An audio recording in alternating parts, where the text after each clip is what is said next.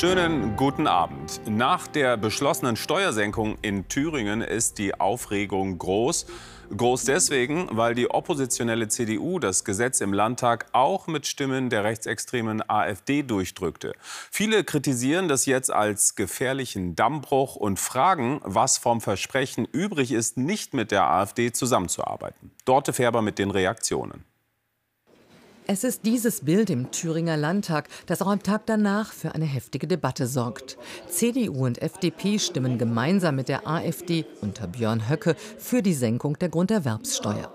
Ein Gesetz verabschiedet von der Opposition mit der Thüringer AfD, die vom Verfassungsschutz als gesichert rechtsextremistisch eingestuft wird. Es ist eine Einzigartigkeit in der Parlamentsgeschichte in Deutschland. So viel Macht hatte die AfD noch nie, wie ihr die CDU in Thüringen gestern zugestanden hat. Wenn das Schule macht, was gestern im Erfurter Landtag passiert ist, dann ist der Parlamentarismus in Deutschland ab diesem Tag ein anderer.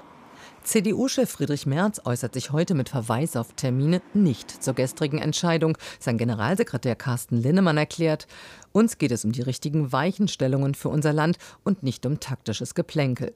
Denn damit entlasten wir gerade junge Familien und kurbeln die Wirtschaft an. Doch es gibt auch Kritik aus der CDU zum gemeinsamen Vorgehen mit der AfD. Ich halte das äh, für eine äh, schwerwiegende Fehlentscheidung, die dort äh, getroffen worden ist. Ähm, für mich gilt unumstößlich, dass es jegliche Form des Zusammenwirkens mit der AfD nicht geben darf, gerade in Thüringen eine ja, rechtsextreme Partei. Es sei ein Antrag der CDU-Fraktion im Thüringer Landtag gewesen, hatte FDP-Chef Lindner heute betont. Auch die liberalen Abgeordneten hatten dort gemeinsam mit der AfD gestimmt. AfD-Chefin Alice Weidel erklärte, Friedrich Merz Brandmauer sei Geschichte und Thüringen erst der Anfang. Gehen wir nach Berlin. Theo Koll, welches Dilemma löst diese Thüringer Entscheidung jetzt aus? Also das eine Dilemma ist die zutage tretende innere Spaltung der CDU in dieser Frage. Man werde handlungsunfähig, sagen die einen, wenn man sich nur daran orientiert, dass die AfD den eigenen Vorschlägen nicht zustimmt. Für die anderen, wie eben gehört bei Daniel Günther, muss jegliche Mithilfe der AfD für Mehrheitsfindung ausgeschlossen bleiben. Und die anderen Parteien, die stehen vor der Herausforderung oder dem Dilemma, künftig auch mit der Opposition Mehrheiten zu organisieren, dafür aber ohne die AfD.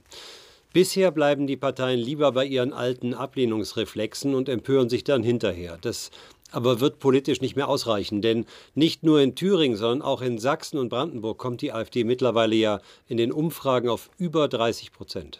Vielen Dank, Theo, und Grüße nach Berlin. Und Umfragen ist ein gutes Stichwort. Bundesweit ist die AfD im Moment jedenfalls deutlich zweitstärkste Partei im Land. Das ergibt sich aus den neuesten Umfragezahlen des ZDF-Politbarometers.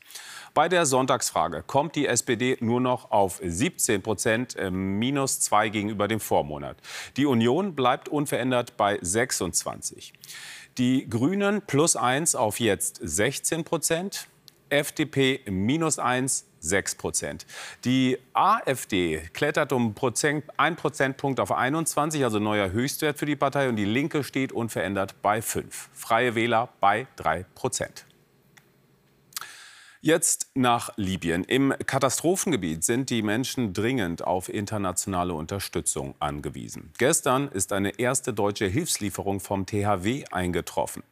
Rettungstrupps suchen weiter nach Überlebenden. Einige Gebiete sind nach wie vor überflutet. Laut Rotem Halbmond kamen mindestens 11.300 Menschen ums Leben. Die Opferzahl könnte weitaus höher liegen. Tausende werden noch vermisst. Mehr Milliarden, damit die Bahn pünktlich kommt. Das Verkehrsministerium möchte trotz angespannter Haushaltslage 40 Milliarden Euro zusätzlich locker machen, um bis 2030 Schienen zu sanieren. Reisende müssen mit monatelangen Sperrungen und langen Umleitungen rechnen. Seit fünf Jahren kämpfen die Aktivisten von Fridays for Future für mehr Klimaschutz. Jetzt riefen sie wieder zum globalen Klimastreik.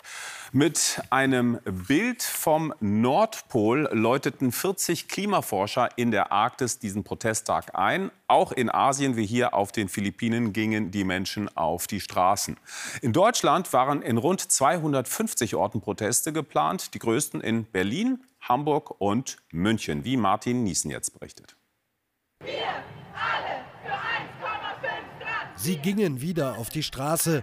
Mehrere Zehntausend Menschen in ganz Deutschland folgten heute dem Aufruf von Fridays for Future, der unterstützt wurde von einem Bündnis aus Naturschutzverbänden, Gewerkschaften und Kirchen.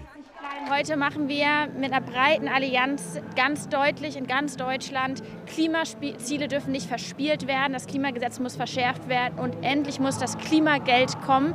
Wir haben die guten Lösungen und die guten Konzepte, damit wir aus den Krisen rauskommen, aber die Regierung ja, muss aufhören zu blockieren.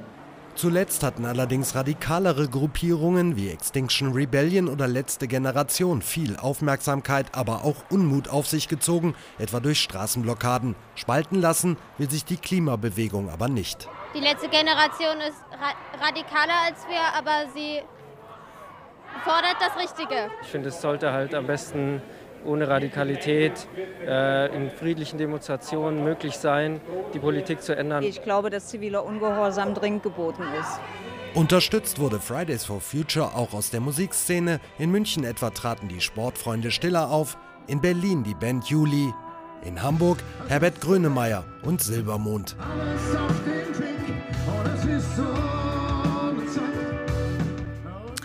So, das Wetter, das gibt's gleich mit Christa Orben.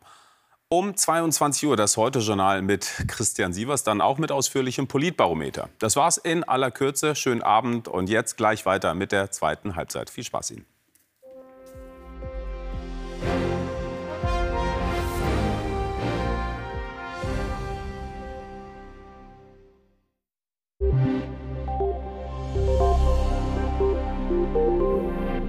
Ja, guten Abend. Ein Wochenende voller Spätsommer steht vor der Tür.